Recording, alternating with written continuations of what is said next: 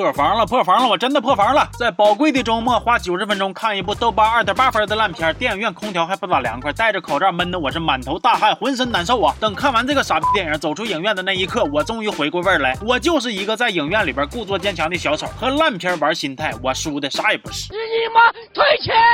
欢迎收看本期院线试读电影《测谎人》，毒性高达八颗星。这个片名就怪讽刺的，一部把你骗进影院浪费金钱和时间的电影，还叫《测谎人》。你片名里边这三个字哪个和电影有关系了？纵观全片，除了开头，你还和测谎有什么关系？电影拍的这么烂，你们拿观众当人了吗？对不起，没有。要问这个片讲个啥故事，我真是难以三言两语就说完呐。那剧情就跟二踢脚炸茅坑似的，又臭又碎呀。所以你们就跟着我的吐槽一起往下看就完事儿了。电影一上上来就出现一个。甜蜜女生旁白开始给大伙讲故事，当时匹配的镜头呢，也是一个妹子遮遮掩掩不给看正脸。我寻思没事你爱谁谁呗，反正我主要是看玛丽的。结果不一会儿给正脸了，哎，这就是玛丽。她搁电影里边用个配音，哎呦我去了，你们好像有那个大病，请玛丽来演喜剧片，你用配音，那就好比你开个跑车配个马蹄子声（括弧啊，没有说配音演员不好的意思啊）。括弧完毕。你是恐怕玛丽台词功底太好了，掩盖了电影本身的烂呢，是不是？说玛丽演的这个角色呢，就是测谎大师，专门帮别。人测谎鉴定渣男渣女，就这种职业，咱说不好听的，你一不是心理学专家，二不是侦探，瞅别人那几个肢体动作就神神叨叨的搁那嘎鉴定，那不就是神棍吗？然后呢，说文章演这个角色是玛丽的前对象，他这个职业呢，电影里边叫的挺好听，还什么撒谎专家，实际上他就是一个诈骗犯，一天天不是套路珠宝店骗钱，就是忽悠人买减肥药，那就是个不咋地的一个人了。那当时看到这儿，我就寻思啊，这接下来的剧情指定是测谎人和撒谎人的花式 PK 呀，上演人类智商的电巅峰对决了。可谁成想，电影演到这儿，好像已经耗尽了主创们的所有脑细胞了。接下来那个剧情是急转直下呀，一幕比一幕脑瘫呐。文章刚才还搁那嘎诈骗呢，这会儿突然就出去赌博，让一个黑帮做扣就把他钱给全赢过来了，还道歉人家五千。那突然出现那几个人，把你钱就全赢走了，那咋回事？你自己不寻思寻思啊？输没了不赶紧走，还能上头了？借钱接着干？就这个智商你还骗人呢？更脑瘫的剧情还在后边。文章和他徒弟大长脸好不容易凑点钱，刚要还黑帮，结果。咔嚓，又出现点小意外，黑帮老大转头就要讹他二十万。咱说遇到这种事儿，但凡是个脑供血充足的正常人，他都得报警了，这是敲诈呀！哎，但是这文章就不但没报警，他反而还在想方设法的凑钱，真行啊！让你还钱你就还，你咋那么乖巧呢？那咋的？对面是个精通人性的讲师呗，三句话就把你拿捏住了。然而你以为讲到这儿，接下来要讲他咋还钱，咋和黑帮斗智斗勇了？结果电影画风突然又他妈变了，来个律师告诉文章说，你逼爹给你留了点遗产。是有个当铺，还有个房子。哎呦我去了，讲这么半天了，没想到你还有个爹呀！你这个爹呀，是来的也突然，走的也突然，出来就成遗嘱了，真行！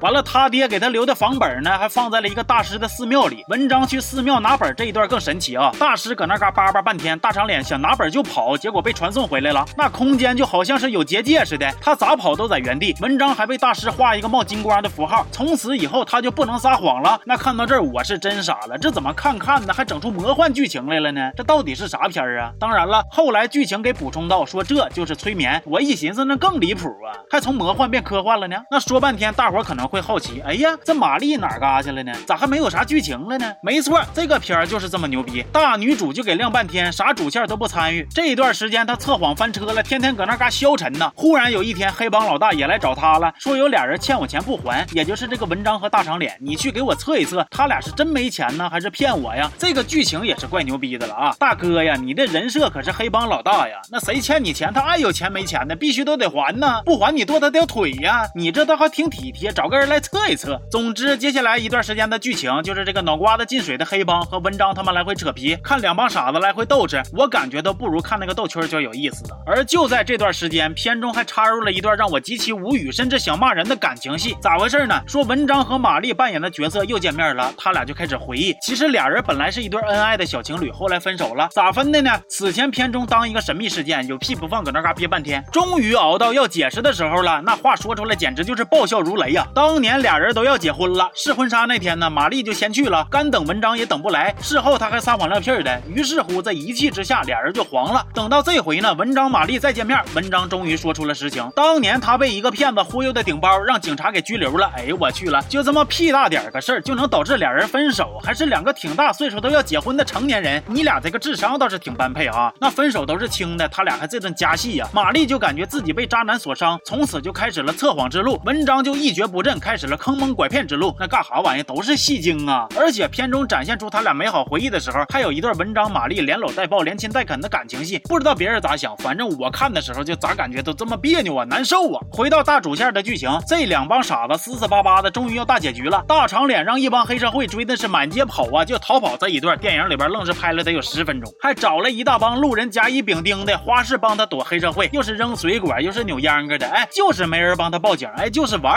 等他这这边完事儿了呢，文章也毅然决然的说要去和黑帮老大对线。我寻思这是要临街局装个逼耍个帅呀啊，行啊，期待了。结果他到那嘎不出一分钟，警察来了，他报警了，电影就这么完事儿了。那你早干啥去了？搁那嘎折腾来折腾去的，让人家敲诈、绑架、威胁、恐吓的，那你为啥就不早点报案呢？就是为了恶心我呗？恭喜呀，你的目的达到了。这真是看君一部电影浪费一个半小时啊！哎呀，那照这么说，那这个片的剧情还好总结了呢。小伙被黑社会敲诈，后来他报报警了。那总结一下这个片给我的感觉呢，就是从情节到剪辑到演员，都充满了各种诡异和奇怪的脑残，让我也不禁的很好奇，他是不是幕后有啥故事啊，以至于需要给玛丽配音，需要重新剪辑素材呀？但是无论如何，观众花钱买票能看到的就是这个版本，而这个版本就四个大字，啥也不是。再次强调啊，测谎人毒性八颗星，别看，行吧？这期就说到这儿了，我是刘老师，咱们下期见啊。